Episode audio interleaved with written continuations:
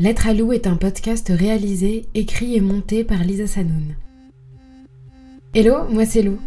Hypersensible, un peu border. Hyper sûr de tout, mais archi pas sûr de moi. J'ai la vingtaine dans un monde de plouc. Dans ce bazar, je joue à l'alchimiste. Je transforme la matière par des phrases, je remplis les brèches par des mots. J'écris des lettres que je n'envoie jamais, à tout et à tout le monde, surtout à mes ex. Lou, c'est nous toutes. Lettre numéro 1. Celle qui était en relation libre.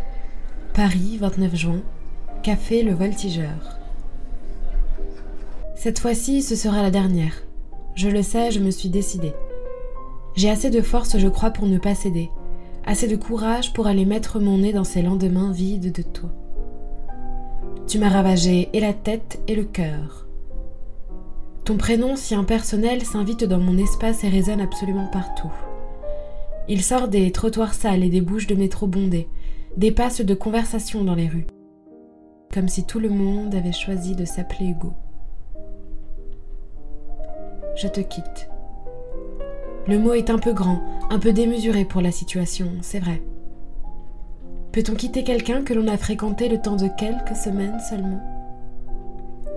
Si je les prononçais en face de toi, ces mots, je te quitte, tu me rirais au nez en disant que j'abuse, que ce n'est pas si dramatique que ça, car ce n'était pas si important que ça.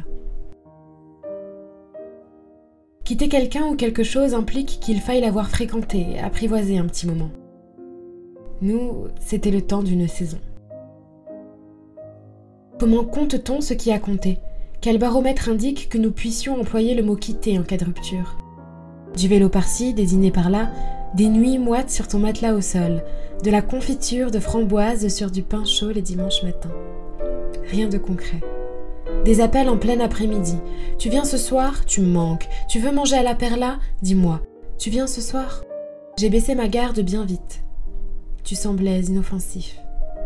Je te trouvais tendre et touchant. Tu me faisais penser à un enfant et je voulais te caresser les cheveux. Pas d'attache. Nous étions d'accord pourtant. Nous le répétions sans cesse comme un mantra. Tu le répétais plus souvent que moi.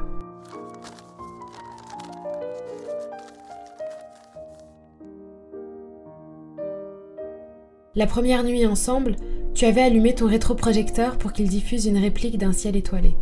C'était beau. Tu m'as embrassé les cheveux et nous sommes restés silencieux. Je n'ai opposé aucune résistance. Comment peux-tu en vouloir de m'être attaché ce soir-là?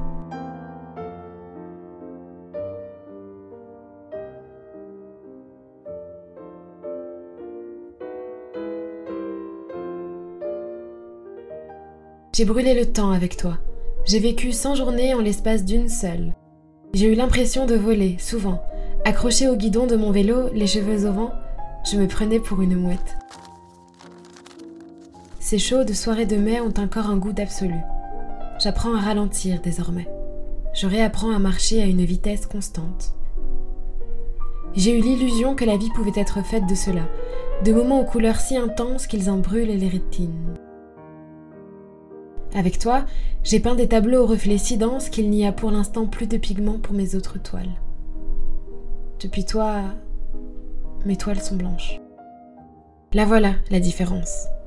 Toi, toi tu passes d'une toile à une autre sans y poser la moindre attache. Il n'y a pas de sentiment dans tes peintures. Tu peins, tu peins, tu peins encore, sur commande, sur mesure. Tu manies les pinceaux puis tu jettes tes toiles. Tu passes à la suivante, tu laisses tout en chantier, tu ne ranges pas les pots, tu écrases le papier.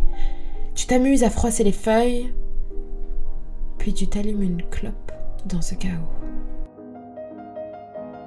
Finalement, tu n'es rien d'autre qu'une machine à peindre.